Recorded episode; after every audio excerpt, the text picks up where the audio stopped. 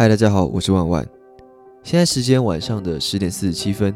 你现在收听的是《电车难题》，一个不讲政治与宗教、没有脏话的超优质频道。大家今天听到的开场的音乐是水边的艾迪丽娜。我相信很多有练过钢琴或者是喜欢音乐的人都知道这首歌。然后呢，我在前几个月用我的 iPhone 录了一下我弹钢琴的时候，音质可能没有很好，但是反正听得出旋律啦，好听就好了。那今天想要讨论的问题是呢，你想要成为全世界最丑最丑的天才，还是全世界最漂亮的智障？那因为我的音乐只有录一小段，所以我们把它听完，顺便想一下这个问题。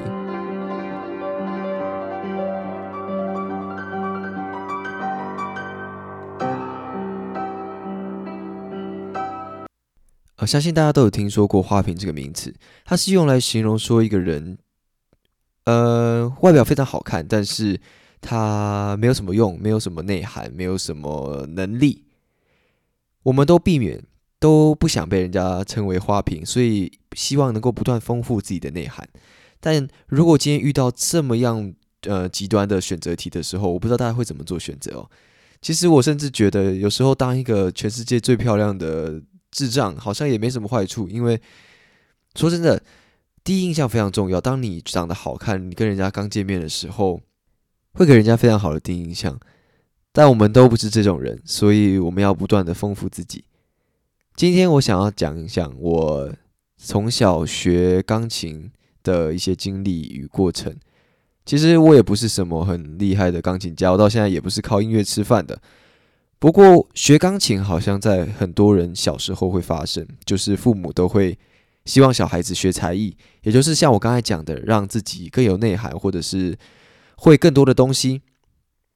那我自己学钢琴的过程，我觉得有点曲折。可是从我现在这个年纪，我二十几岁回头看，那是一段很美好的回忆，而且它让我在长大之后的这段过程，呃，人生中多了很多不同样的观点。我看待音乐的观点。我看待无聊时候的观点，还有我对嗯整个音感，还有我对嗯流行乐的那种种灵敏度，包括我在后来学习呃例如小提琴或者是吉他，甚至是各式各样的乐器之后，我也都能驾轻就熟。其实总归来说，原因都是起因于我在小时候花了非常多年学钢琴。我记得我在小一的时候吧。我就开始学琴了。那个时候我们家还没有买钢琴，然后我们是住在一个那种口字形的社区。那我每天，呃，不是每天，呃，每个礼拜我就必须要走下楼梯，然后去我的邻居家学琴。他算是我的启蒙老师，然后我第一次接触钢琴就是在他们家。说实在的，他那时候教我什么，我也有点忘记了。我只记得他会拿一个十块钱硬币，还是还是几块钱，忘记放在我的手上，然后要我弹弹琴的时候不要把那个硬币用掉，顶多就这样子了。我对刚开始学琴没有什么记忆，唯一的记忆就是一种很很模糊的一种反抗的感觉，因为我记得我那时候到后期学琴是没有非常开心的。嗯，学习的过程中免不了就是你要练琴。后来我们家也买了一台钢琴，所以变成我在家中我闲暇的时间，我妈就会希望我去弹钢琴。但是我相信小孩子都会有一样的，嗯，怎么讲，就是玩性吧，不会想要花时间坐在那里。当然有些人例外，但我就跟大部分人普通人一样，我就是很讨厌被束缚住，我很讨厌花时间练钢琴。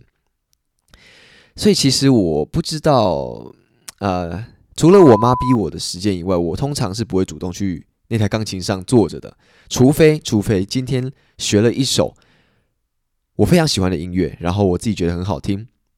那其实我觉得今天讲到这里，就先带到了今天第一个重点，就是你在学习任何东西的时候，必须是你自己喜欢的，除只有你自己喜欢，你才会主动的去练习。那这就让我想到一件事情。我在国中的时候，我有个同学叫新哥，我叫他新哥好了。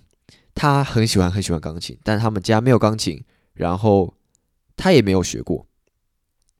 但是他喜欢钢琴到什么程度呢？刚刚那首歌，也就是我刚刚在片头放的那首歌，他因为太喜欢这首歌了，所以他就上网看人家弹，然后把位置一个一个记下来。他甚至不太会看五线谱，他把位置一个一个记下来，把顺序一个一个记下来，最后他在我面前把那首歌弹出来。当然，那首歌对我来讲。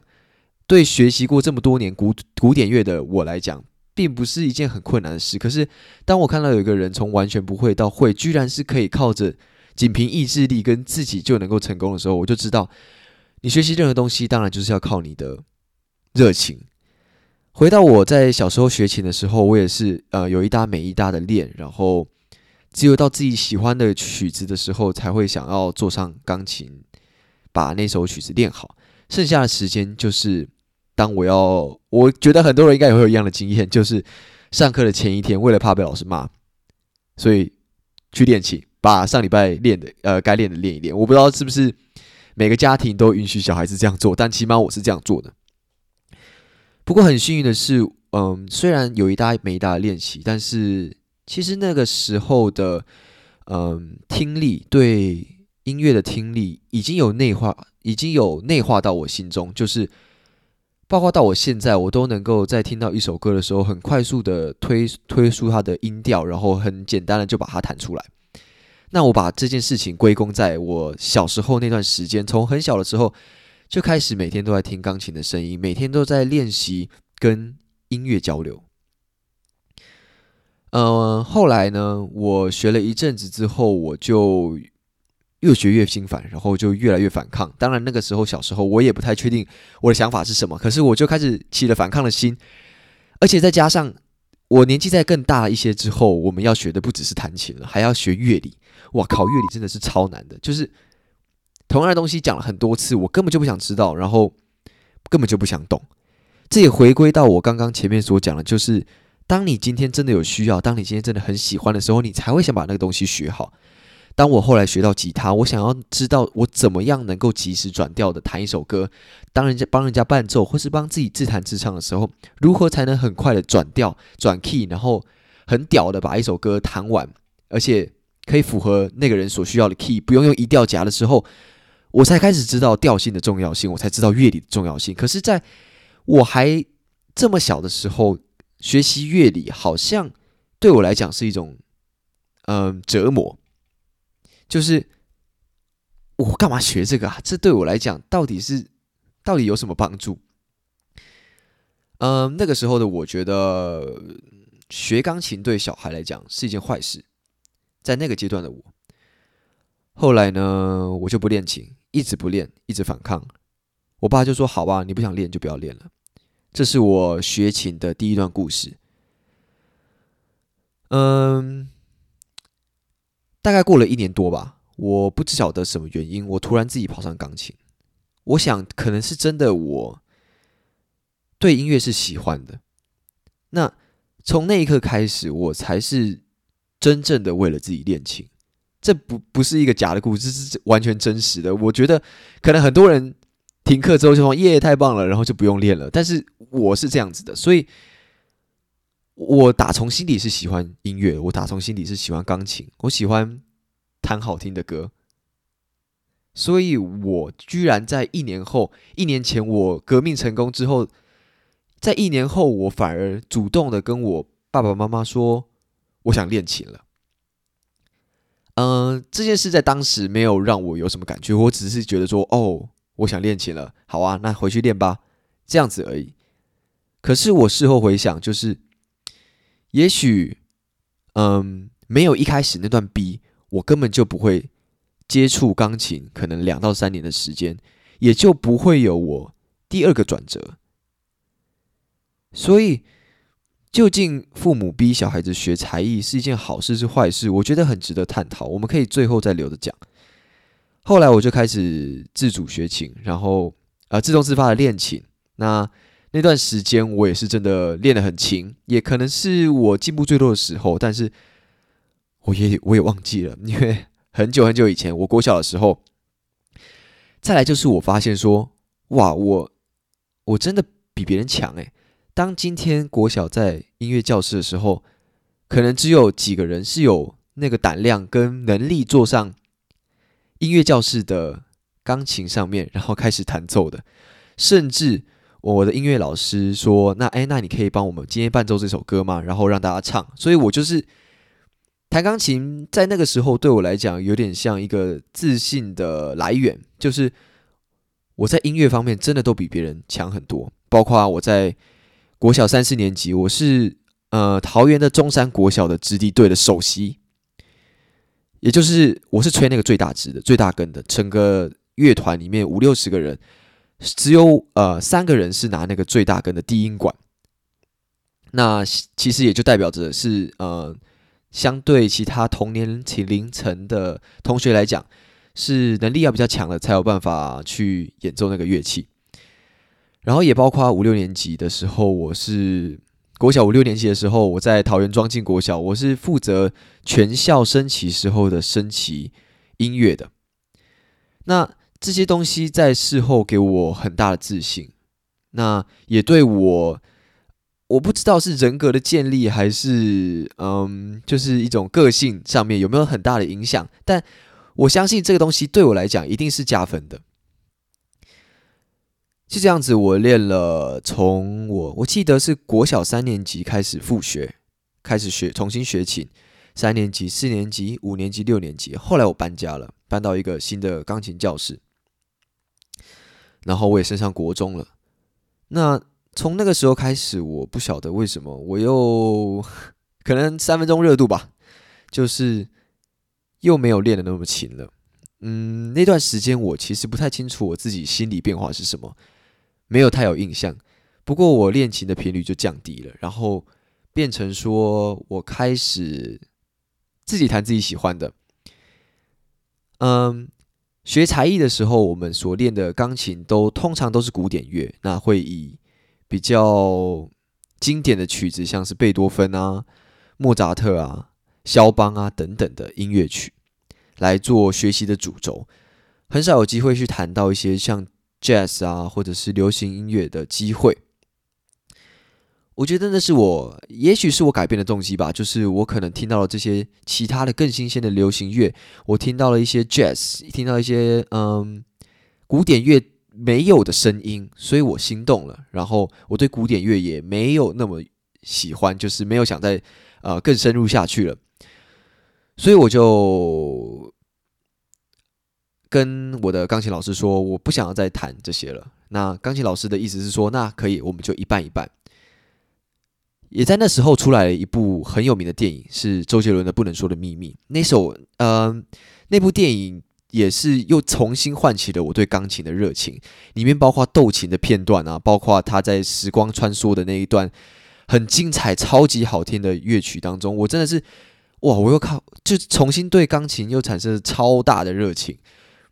但那时候我手指真的太短了，他在那个穿越时空的那首曲子，手开手要张开到，呃，我记得我不忘记最高到几度了，就对我来讲是，对那时候的我来讲是非常困难的。当然，我觉得对现在来我来讲也是非常困难的，因为，呃，我可能很久没弹琴了，所以琴艺也没有再进步了，大概就是那个程度。但是。到那个时候，我听看到了那个电影之后，又重燃我的热情。所以这边就来了第二个启示，就是说，嗯，当你对一个东西渐渐失去热情的时候，我觉得你可以不妨去找出这个项目里面你喜欢的那一面，你去多看看那一面。例如，你今天在学英文的时候，你渐渐的觉得好烦哦，背单词好烦哦，那你可以看看人家，嗯，看看某些人。去国外的时候，可以很流利沟通的时候的你当下的感觉，你一定是很震惊跟羡慕，就是哇，他怎么可以这么流畅的沟通？他怎么可以呃点到他想要吃的那道菜，我就只能在那边 steak 或者是 spaghetti 这种简单的单字，在那个时候，你看到了你想你正在学习的东西的那美好的一面的时候，会帮助你重燃热情。嗯，我学钢琴，后来到高中的时候，为了要考大学，然后我真的也没时间练，包然后再来也是我懒，我就没有再练琴了。但是我从小到大最长一段时间没有练琴，大概是我从高二开始，一直到大学，大学我到交通大学念书之后就没有再碰钢琴了。为什么突然要讲钢琴？因为前阵子我不知道为什么又突然想开始弹琴了，然后我也回头去想。这整段过去，当然我没有一些很辉煌的成绩，尽管我有一些呃比赛，然后有拿奖牌啊等等的，拿了几座奖杯，可是当然我称不上是一个非常厉害的音乐家。但回头这整段过去的时候，我就不禁回想，到底现在的我希不希望过去的我父母逼我？练琴的那段时间，还是现在的我会回到过去的时候，会告诉我父母说：“不要再逼他练琴，他很可怜。”这样子。但，嗯，我实在没有办法做到这件事，就是我没有办法说服自己说不练琴这件事对我来讲是好的，因为回头来看，练琴对我来讲真的好重要，好重要。它，嗯。我当然没有说那么 gay 白，就是呃练琴的时候可以让我整个忘我啊，然后整个忘却一切的烦恼啊。这钢琴对我来讲没有这么大的功效啦。就是我觉得那些人都好啦，可能有些人是这样，但起码我不是，我就只是很享受我把好听的音乐弹出来时候的那个心情，就仅此而已。当然每个人可能对他对钢琴或者是对自己学习的东西有不同的感觉，那当然非常 OK。总而言之，就是如果。我说服了过去的我父母不要逼我那一段的话，我是不是这些东西就没了？是不是我生命中就被抽掉一块了？也许是，也许不是。我可能是很幸运那个喜欢钢琴的人。那我自己身边也有一个学了很久的钢琴，然后最后是呃停掉的时候是非常开心的。她就是我的女朋友菲比，她也是从小跟我差不多的背景，从小开始学琴。然后练练练练练练上来，只是他少掉了中间停掉的那段经历。他还跟我说，他在弹琴的时候都故意弹的很大力，他以为这样钢琴会坏掉。这实际上钢琴越弹越大力，其实是对钢琴里面的那个弦，我记得越弹越多，钢琴声音是越柔越好听的。然后他以为弹大力的话，那里面东西就会坏掉啊，被他砸坏啊等等的。等他长大之后，发现那台钢琴要几十万的时候，他说：“哇靠，还好之前没有把它弄坏。”所以我在想，这被逼迫学才艺这件事情，真的很难讲是好事还是坏事。可是，嗯，我希望大家不要去怪罪自己的父母去做这样的举动。虽然有些父母做的太超过了，可是有可能你就是幸运的那个，有可能你被父母逼了之后，你就是成为那个周杰伦；也有可能你像我一样很享受音乐，也有可能。那对你来说就什么都不是，真的是浪费时间、浪费金钱。但没有试过，谁知道呢？就是没有这段经历的话，你怎么会知道他对你是怎么样的？所以现在在收听的你，不管你是在学钢琴、学乐，嗯，学，比如说像学围棋，或者是学怎么打球，我觉得如果你是被逼的，或是被迫的去学习这些。嗯，所谓的大家眼中的才艺的话，你可以给自己，你可以跟你的父母，或者是逼迫你的那个人说，可以给你一点时间吗？你希望停一阵子，然后让你自己去感受，说当你的生命那块被抽掉的时候，你的感觉是什么？让你去确定说你对那个东西到底是喜不喜欢的。那如果不喜欢的话，你就有更大的理由去说服自己，好，那这个东西真的不适合我。我讲的是我小时候的经历。那到我现在的时候，我还在学才艺。当然，现在学习才艺就不是被逼的了。到我国高中的时候吧，我爸带我们去打网球。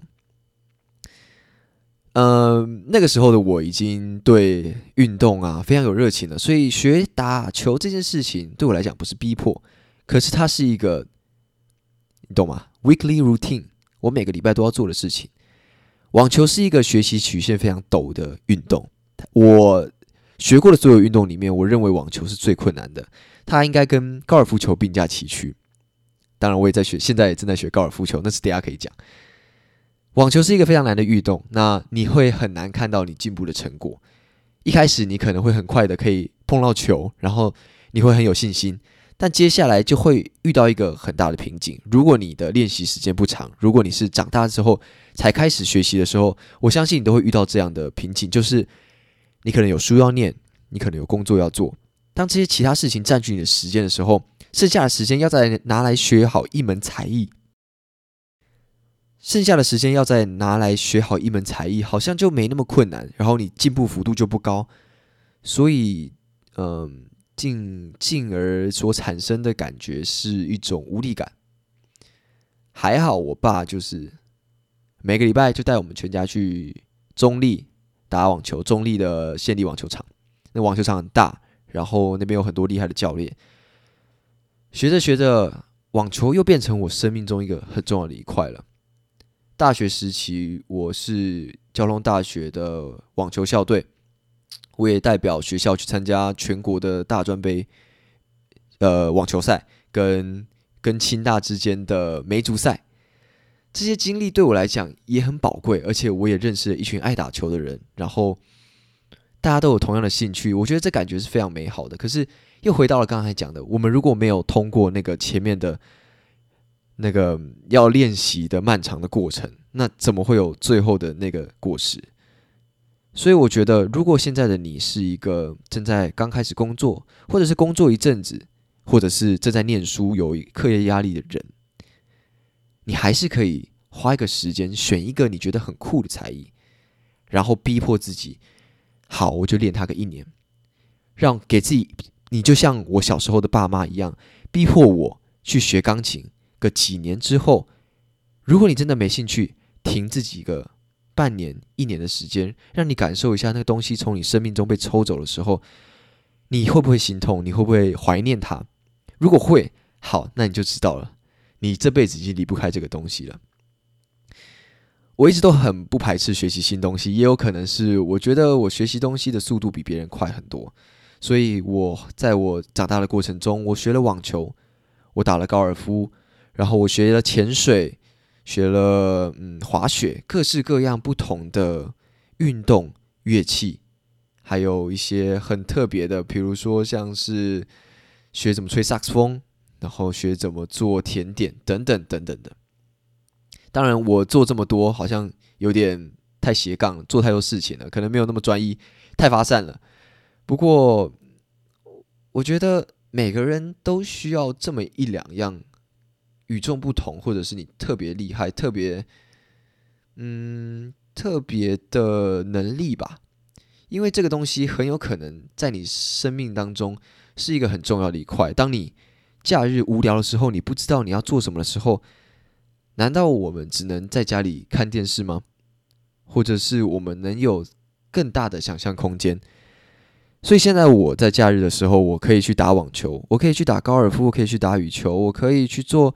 很多我已经在之前有逼自己做过的事情，有逼自己去练习，通过那段痛苦的时间之后的事情，在我现在的时候，我才能享受那美好的果实，我才能在球场上是获胜的那一方，或者是得到快乐的那一方。所以，如果你现在很犹豫着你要不要去学一件事情，要不要去尝试一个新的东西？我觉得你就当那个坏人吧，就逼自己去强迫自己去跟他磨合的一年的时间，可能是健身。这个健身是很多人最近呃有兴趣的，健身也可以是一个，这也可以是一个兴趣啊。你可以把健身变成你的专业，然后让自己身体很健康。也有可能是嗯。空中瑜伽等等等等的，我现在举举不出来的例子有非常非常多，可是真的有很多很有趣的活动在这世界上，所以不要害怕吧，不要成为那个又不是全世界最好看的人，但又不是全世界最有内涵的人的那个人，就是你懂我意思吧？就是我们都没有长得全世界最好看，那所以我们就要用一些内涵的东西来填充填满我们自己。当然，我这个问题比较肤浅啦，这是因为我临时想不出来其他比较好的问题。重点就是学那些东西，不只是会让，不只是秀给人家看的。其实我觉得在嗯自己无聊的时候，它真的可以陪伴你，然后也可以让你得到自心性上的富足，以及更多的经历吧。透过这些东西，你可以认识到更多的人，看到更多的事情。像我呃学了钢琴之后，我看待。现在看待音乐的角度都已经跟其他人不一样了，我听的东西也跟别人不一样，这就是很有趣的地方。那我觉得每个人都应该最少有个一两样这样子丰富自己的活动与才艺。再讲一个最后的故事，就是国小国中的时候都会有所谓的班上会举办才艺表演，那绝对是我在学校中最想要发生的一天，大过于。哦，应该可以说等同于运动会，因为那是我一整学年度唯一可以大秀我自己的时刻。嗯，我成绩不是很差，我在国小、国中的时候成绩也不是非常差，我也有难过拿过好啦，拿过全校的第一名。但学校第一名的的奖状可以拿在拿在贴在身上秀吗？不行啊！可是你在运动会那一天。全校的人都围着那个操场看着你跑的时候，然后你跑到第一名，干那个感觉才是爽啊，那才是真的爽的感觉。然后还有，当才艺表演的时候，全班要把位置搬成一个往往旁边靠，然后全部人坐成一圈，然后当你在中间表演那个时候，那看那多爽啊！所以我很爱，后来有点，后来呃对钢琴有一点点反感，就是因为我不能把钢琴带去学校啊，然后我就只能用我其他可能没那么厉害的才艺来。来发挥，我就是一个这么爱现的人。那是这些学习的这些东西，是那些痛苦，才造就了我有现在的信心，才造就了我有现在的表演能力。我才能在嗯，也许不用任何准备的情况下，当今天有人说：“哎，啊，你，可以今天来帮我们做个什么事情吗？”我才能勇敢的迈出那一步，站上舞台。然后成为表演的焦点，这可能比较呃世俗一点，但是我觉得这对我来，这就是我在发生在我身上的事实，就是那些东西确实丰富了我的人生。我这句话这几行讲了很久，不过大概就是这样啦。就是我很推荐大家去，如果你有想学的，就不要犹豫吧。然后可能付一点钱。或者是自己想办法，现在的有很多 YouTube 啊，不管是 YouTube、Google 啊，很多搜寻的机会，就去逼迫自己学习一段时间，然后让自己有一个跟人家不一样的存在。你也可能是日语很强的一个人啊，等等的，等等的啊，例子太多了，我没有办法现在举完。不过啊，就是这样啦。这期到这边差不多，主要是回顾了我整段学钢琴的过去，也没有到很辉煌啦，就是拿了几组奖杯啦，还好啦，没有到真的很厉害啦。但很推荐大家去找到自己喜欢的事情。那我是万万，这个是电车难题，一个不讲不讲政治与宗教、没有脏话的超优质频道。就这样喽，拜。